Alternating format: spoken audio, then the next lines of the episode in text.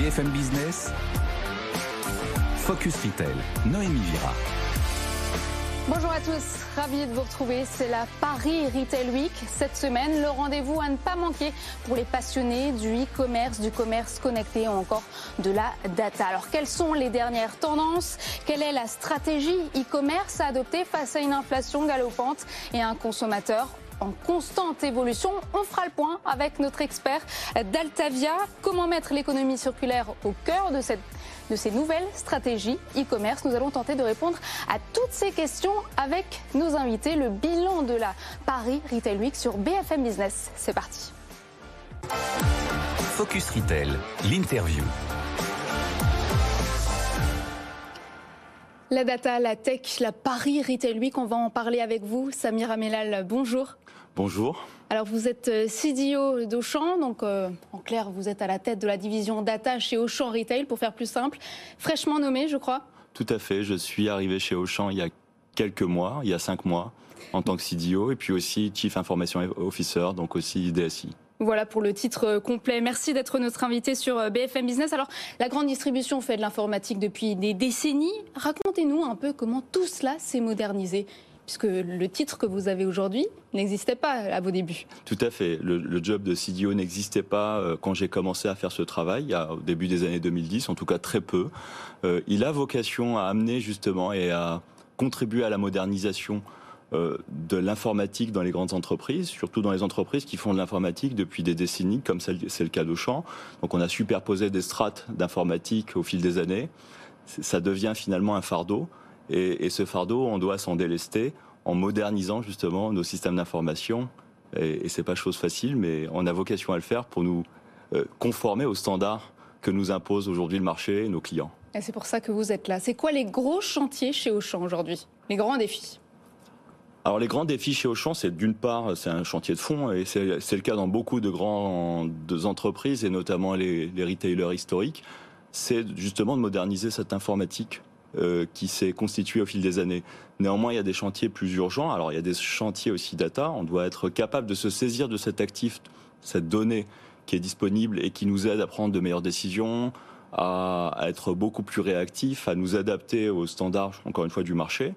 Et on a des sujets très actuels comme euh, euh, l'inflation, comme finalement la gestion de nos assortiments, la sobriété énergétique et tout ça, la data, l'informatique, nous aide ou, contribue, fortement à, adresser finalement ces sujets. justement, vous parlez euh, de l'inflation. Est-ce qu'on peut imaginer une solution destinée aux consommateurs, par exemple? Tout à fait. Il y, a, des solutions de management du prix qui nous permettent d'adresser ce genre de sujet, notamment à travers euh, la mesure de l'élasticité prix.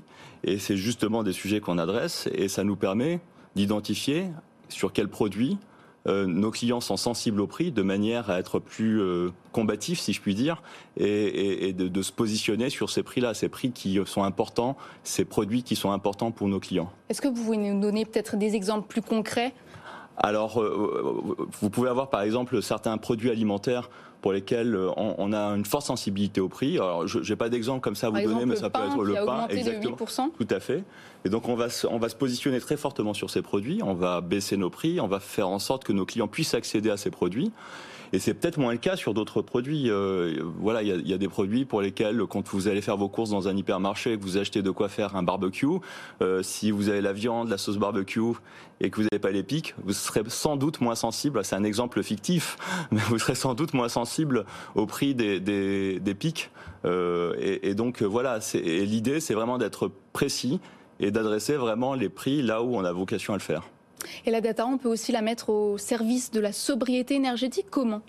Alors en mesurant déjà, parce que avant de pouvoir euh, nous ajuster et, être plus sobre, on a vocation à bien mesurer notre consommation énergétique.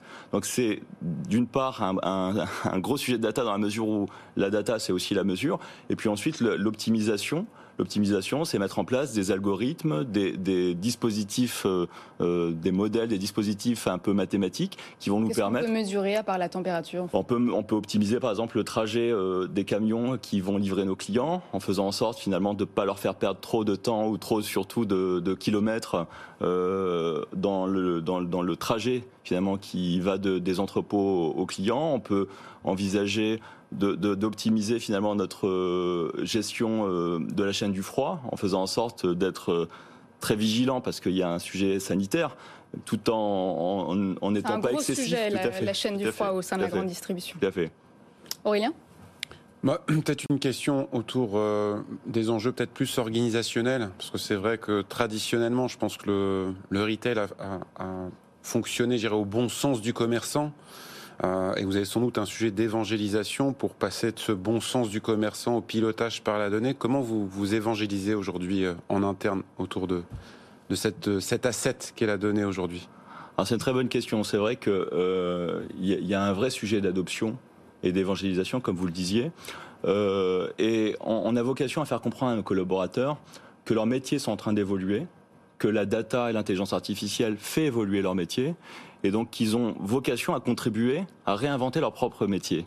Euh, on fera pas des RH comme on le faisait il y a 20 ans, on fera pas euh, euh, on fera pas de marketing, on fait plus de marketing comme on faisait il y a 20 ans.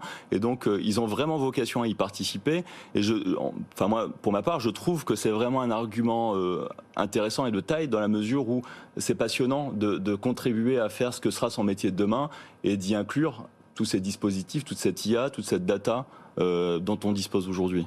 Et l'adhésion est pleine et entière?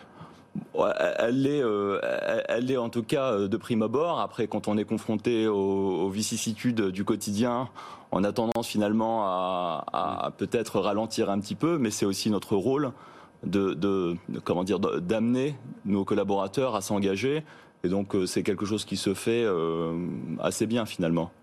Alors, on parle de la sobriété énergétique, de l'inflation. Il y a aussi la lutte contre le gaspillage alimentaire. Tout à fait. Alors on a par exemple, euh, on travaille avec une, une, une start-up, hein, euh, Smartway, mm -hmm. qui nous permet justement, grâce à de l'algorithmie, grâce aux data, euh, de gérer beaucoup mieux euh, ce gaspillage alimentaire. C'est un sujet euh, d'ailleurs de responsabilité. On a vocation. Ça permet de l'éviter. Enfin, tout à fait. De le faire manuellement. Finalement. Exactement. Ça nous permet d'ailleurs d'une de, de, part d'écouler ces produits avant qu'ils ne soient plus consommables et donc avant de les jeter. Donc il y a vraiment une responsabilité. Il y a une vertu économique aussi, puisque gaspiller, euh, ça a un coût. Et donc, euh, grâce à ces dispositifs, grâce à ces startups aussi, qu'on a vocation à, intégrer dans notre écosystème, c'est l'un de nos enjeux d'être interopérable, de pouvoir travailler avec tout un écosystème, avec le monde entier. Euh, on, arrive justement à gérer ces enjeux d'avenir. Est-ce que la chose la plus difficile, finalement, ce n'est pas de, convaincre les autres, justement, que cette transformation est nécessaire, cette transformation de la data? Alors, c'est vrai que c'est pas quelque chose de très facile dans la mesure où on a parfois beaucoup de fantasmes autour de la data, autour de l'IA, autour de toutes ces choses-là. On, a aussi parfois une mauvaise compréhension des choses et donc on a vocation à faire beaucoup de pédagogie.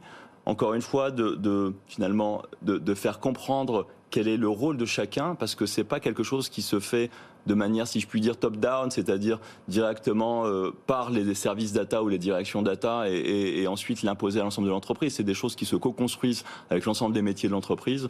Et donc, euh, voilà, il y, y, a un véritable travail humain à faire. Et ça prend du temps. Et ça prend du temps. Et vous fait. qui avez travaillé pour de nombreuses entreprises, Avas, Publicis ou encore La Redoute, est-ce que le retail, la grande distribution, est-ce que ce sont des secteurs qui sont en avance? Alors, à certains égards, oui. En tout cas, les, pure players, ceux qui sont nés avec euh, le digital, ils le sont fortement. En revanche, euh, les acteurs plus traditionnels, ils sont relativement euh, en retard, s'il si, si faut être honnête, et donc ils ont vocation justement à se conformer à ces standards que les pure players nous ont imposés. Et, donc voilà, c'est relativement hétérogène. Certains sont en avance et d'autres un peu moins. Et, et, et, est, et, et, nous, on, on s'efforce justement de ne plus l'être. Euh, on avance relativement vite parce que c'est aussi une course contre la montre. Tout à fait. Merci Samira Mellal. Je vous rappelle que vous êtes euh, Chief Data Officer chez Auchan à Retail. Aurélien, vous restez avec nous. On passe tout de suite au journal du Retail avec Eva Jaco. Focus Retail, le journal du Retail. Eva, bonjour. Bonjour Noémie. Alors vous vous êtes rendu à la Paris Retail Week. On va faire un petit bilan avec vous. Quelles sont les tendances que vous avez repérées sur place? Alors tout d'abord quelques, éléments de contexte. L'inflation est l'inquiétude numéro un des retailers. Selon l'étude Avas Commerce réalisée auprès de 285 professionnels du secteur dans 31 pays, ils sont 93% à avoir un impact sur leur business. Suite aux crises successives, le Covid, la guerre en Ukraine et aujourd'hui l'inflation, il y a deux niveaux d'enjeux pour les enseignes. Un niveau d'immédiateté, la question du prix et la première attente des consommateurs devant la qualité, le choix ou encore euh, la livraison rapide. Les retailers doivent donc privilégier un prix bas, euh, des promotions et des avantages. On observe également une tendance de fond, l'omnicanalité pour donner aux consommateurs une expérience unique. Alors que l'année dernière, on notait une explosion du e-commerce euh, liée à la crise du Covid, 50% des professionnels du commerce considèrent le paiement sans contact et le click and collect comme des usages qui vont durer. Aujourd'hui, néanmoins, on revient sur l'expérience en magasin. Le point de vente euh, est revenu sur le devant de la scène. On écoute Arnaud Gallet, directeur du Paris Retail Week. Faire vivre aux consommateurs une expérience qui soit différente dans les points de vente que celles qu'on avait euh, avant, faire euh, vivre des choses, pouvoir avoir des, choses qui soient instagrammables, pouvoir le faire rester, le garder, le fidéliser en point de vente. C'est une approche qui est quand même assez différente de ce qu'on voyait avant, avec aussi des outils en termes de digitalisation qui permettent justement aux enseignes de pouvoir lever les irritants notamment euh, en termes de paiement, simplifier le, paiement, la gestion des stocks, etc. Et de permettre aux vendeurs de se concentrer justement sur la relation client et l'accompagnement du consommateur en magasin. Alors sur le salon, des innovations e-commerce liées à l'omnicanalité, la digitalisation du point de vente et à la personnalisation euh, ont été récompensées dans le cadre des Paris Retail Awards. Arnaud Gallet nous parle des entreprises primées. On a euh, des entreprises euh, comme euh, GK Network qui permet aux consommateurs de mettre des produits dans son panier, les retirer et de passer justement les portes du magasin sans avoir à payer en caisse. Autre exemple aussi de, bel outil d'omnicanalité, Cégide, qui propose justement des outils aux vendeurs qui peuvent, au travers de leur mobile, permettre aux consommateurs de, payer ou de prépayer avant de passer en caisse, qui permet aussi de commander en ligne ce qui n'est pas disponible en magasin.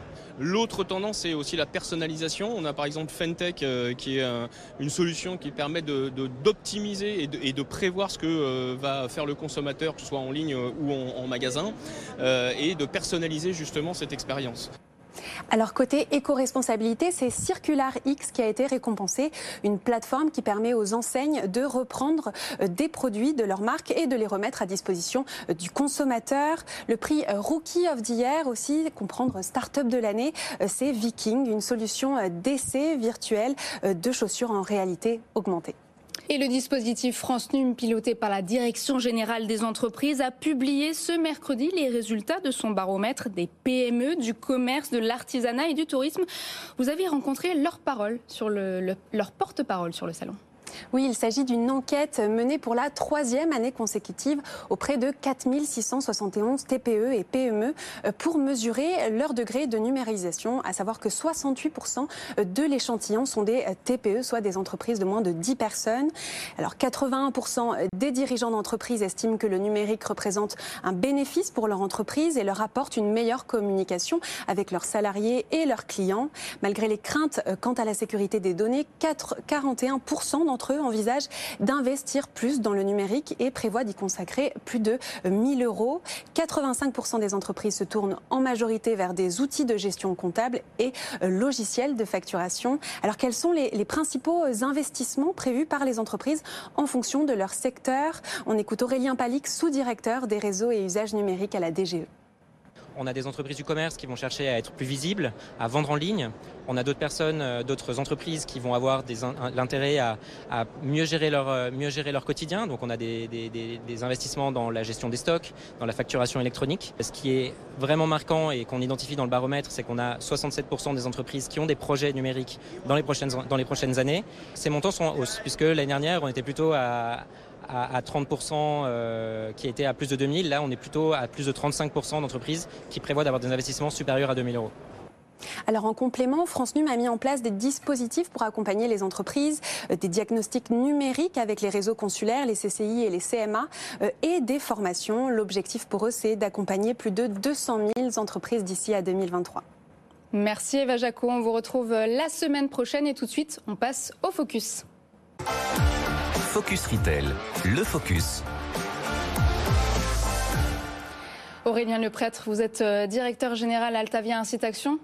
Vous aussi, vous vous êtes rendu à la Paris Retail Week. Alors, comment réagissent les acteurs du secteur euh, face à l'inflation? Inflation qui a été révisée en légère hausse au mois d'août à 5,9%. Comment se porte le secteur? Alors, je dirais qu'on ne peut pas dire aujourd'hui que l'e-commerce ne connaît pas la crise. Euh, dans les faits, la croissance est bien au rendez-vous, croissance du chiffre d'affaires, mais à l'inverse, les revenus ne sont plus forcément ce qu'ils étaient. Donc il y a un vrai Comment sujet. on explique ça? Il y a un vrai sujet de rationalisation et clairement l'e-commerce est confronté à l'inflation, vous venez de le dire, mais aussi euh, au, au, à l'accroissement du coût des matières premières, au coût des transports et clairement c'est le modèle économique qui euh, quelque part aujourd'hui en pâtit euh, au niveau bah, des, des revenus des e-commerçants. La donnée peut-elle vraiment aider les entreprises à gagner en performance? On parle de performance économique et si oui, comment? Alors clairement, la donnée est un facteur clé de succès parce que la donnée permet de mesurer, de mesurer la rentabilité de ses investissements, de mesurer la performance de son achalandage, de mesurer aussi ce que coûte l'acheminement d'une commande.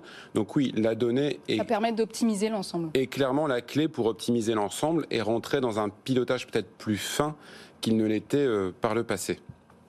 Est-il possible d'associer justement cet enjeu donc de rationalisation aux enjeux d'engagement responsable? Alors ça, je pense que c'est euh, aujourd'hui euh, sans doute l'enjeu, enfin l'enjeu prioritaire, en tout cas, de réconcilier cet enjeu économique et cet enjeu écologique. C'est un enjeu fort. Et oui, je pense qu'on peut y arriver euh, avec, euh, bah, ne serait-ce que sur euh, les sujets d'économie d'énergie. On parle aujourd'hui de code vert, de green code, et, et le sujet est à la fois, j'ai envie de dire, côté e-commerçant et côté consommateur, puisque des applications, des sites e-commerce qui consomment moins d'énergie, c'est des économies pour l'e-commerçant sur ses infrastructures et des économies pour l'utilisateur sur la consommation d'énergie. On, On parle même de que- 25% de réduction. 25% de réduction. hein. Donc euh, ils peuvent vraiment contribuer à la sobriété énergétique. Il y a euh, réellement un enjeu à adresser. Merci Aurélien Leprêtre. On va parler de Stack Data dans un instant. Restez avec nous, c'est la start-up de la semaine. Focus Retail, le pitch. Yacine Amoutara, bonjour. Bonjour Noémie. Vous êtes euh, cofondateur d'Octolis. Votre mission, c'est de démocratiser la stack data moderne. Alors, il va falloir tout nous expliquer pour ne pas perdre nos auditeurs. De quoi s'agit-il? Tout à fait. Notre objectif, c'est d'aider des acteurs retail à accélérer sur l'omnicanal. Et pour faire ça, on leur propose une solution logicielle qui va leur permettre de gérer une base de données clients unifiée. Qu'est-ce que ça veut dire concrètement? On va les aider à centraliser les données qui viennent de leur point de vente, de leur e-commerce, de leur service client, du comportement sur le site web, au même endroit, de réussir à savoir que c'est le même individu qui est passé par le site internet, qui a acheté dans telle boutique, ou qui a interagi avec le service client, de rajouter de l'intelligence et de synchroniser ça avec leurs différents systèmes. Alors, concrètement, comment fait-on pour récupérer toutes ces données? C'est beaucoup de tuyauterie. C'est beaucoup de tuyauterie. On est un peu les petits Mario, les petits plombiers en fait du tuyaux. Donc on va mettre en place des petits tuyaux avec euh, le système de caisse, le système e-commerce pour rapatrier toutes ces données en temps réel et être mesure d'avoir une vision unifiée de chaque individu. Ça permet aussi à l'entreprise de contrôler davantage ces données? Euh, bah, tout à fait, c'est même plutôt en fait c'est un élément de différenciation chez nous. C'est qu'en fait historiquement, la plupart des solutions de ce type-là, elles étaient dans les nuages, dans le cloud, et elles centralisaient elles-mêmes dans une grande base de données les données de plein de clients. Nous, on a une approche qui est un peu différente. Chaque client a sa propre base, il peut l'héberger lui-même, il contrôle ses données, il en a le- et donc s'il stoppe, il arrête de bosser avec nous, il garde le contrôle de ses données, et ça change tout. Parce que les, les entreprises ne sont pas propriétaires de leurs données? Légalement, elles le sont, mais dans la pratique, elles ne le sont pas. Aujourd'hui, quand j'utilise une solution euh, logicielle américaine, bah, c'est pas toujours évident de récupérer euh, la totalité de ces données. Euh, et donc, dans la pratique, bah, on va les laisser en fait chez cet éditeur pendant très longtemps. Et si je veux passer chez un autre éditeur, c'est un autre format. Et donc, finalement, la moitié du temps, je vais les laisser et partir sur autre chose. Aurélien, je vous vois sourire. Non, parce que je, je souriais à l'allusion qui était faite à l'entreprise américaine, dont on ne citera sans doute pas le nom, mais Oui, On peut la citer. on- il y en a un certain nombre, pas besoin de leur faire plus de publicité. ils ont un beau stand sur la Paris Retail Week. Ils ont un beau stand, effectivement. Le, le nom peut commencer par un sales.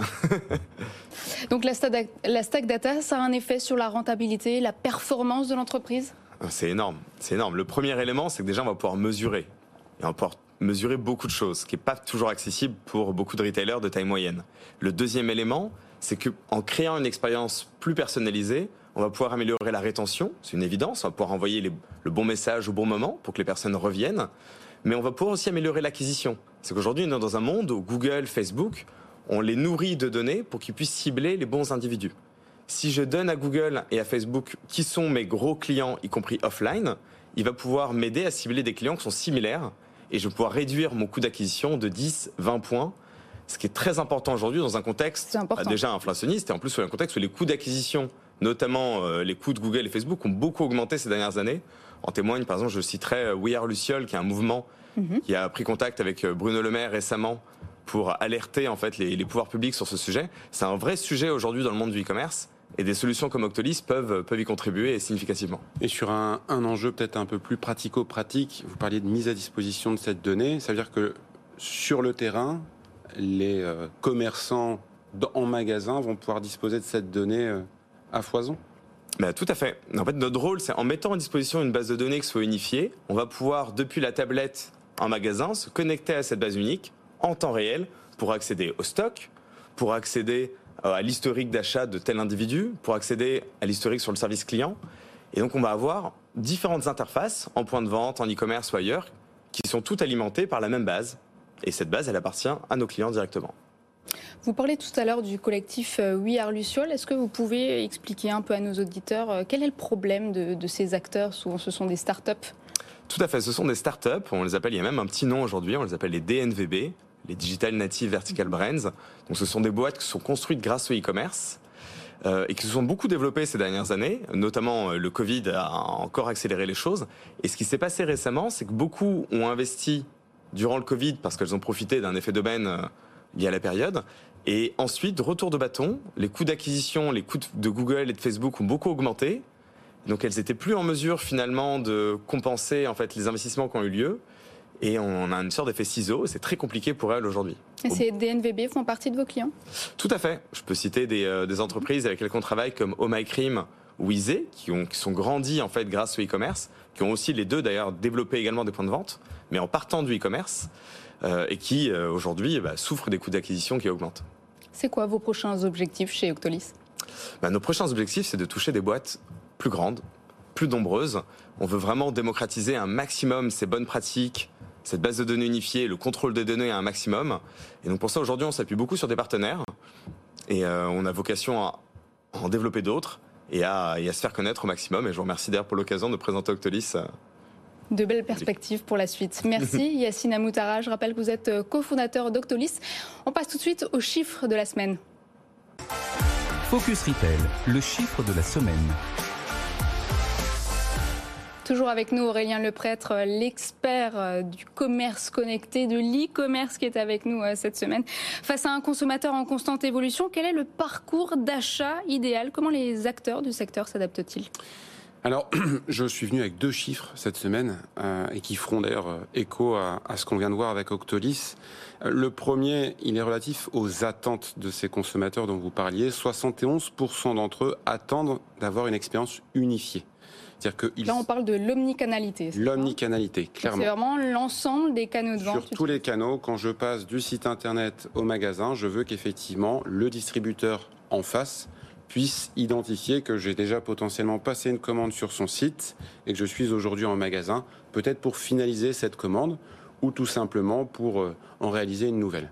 Mais face à cela, seuls 29% d'entre eux estiment, j'ai envie de vous dire, obtenir gain de cause et estiment vivre une expérience client complètement unifié. Donc il y a encore du chemin à faire. Il y a encore effectivement beaucoup beaucoup de chemin à faire pour contenter ce client qui est devenu euh, clairement plus exigeant, qui aussi avec le Covid s'est euh, largement digitalisé dans ses pratiques d'achat et qui attend aujourd'hui dans ce retour à la normalité bah, qu'on tienne compte quelque part de cette digitalisation et, et euh, de son expérience d'achat résolument multicanal.